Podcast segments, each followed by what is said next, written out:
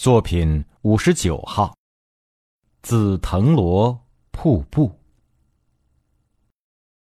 我不由得停住了脚步。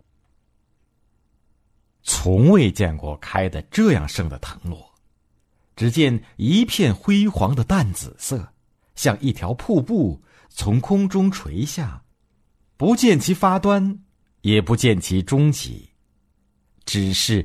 深深浅浅的紫，仿佛在流动，在欢笑，在不停的生长。紫色的大条幅上泛着点点荧光，就像迸溅的水花。仔细看时，才知那是每一朵紫花中的最浅淡的部分，在和阳光互相挑逗。这里除了光彩。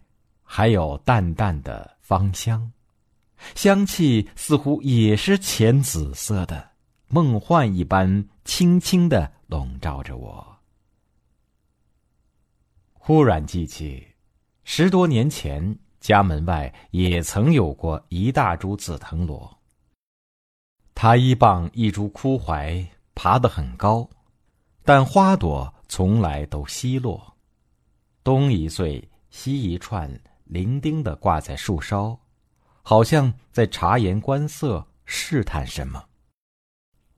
后来，索性连那西陵的花串也没有了，园中别的紫藤花架也都拆掉，改种了果树。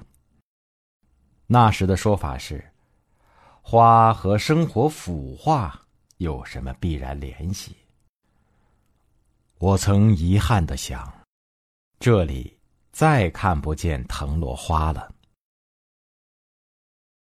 过了这么多年，藤萝又开花了，而且开得这样盛，这样密。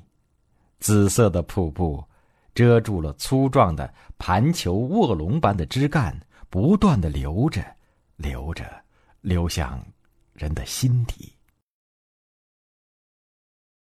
花和人都会遇到各种各样的不幸，但是生命的长河是无止境的。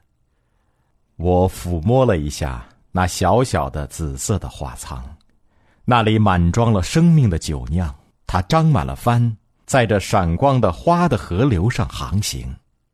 它是万花中的一朵，也正是由每一个一朵组成了万花灿烂的流动的瀑布。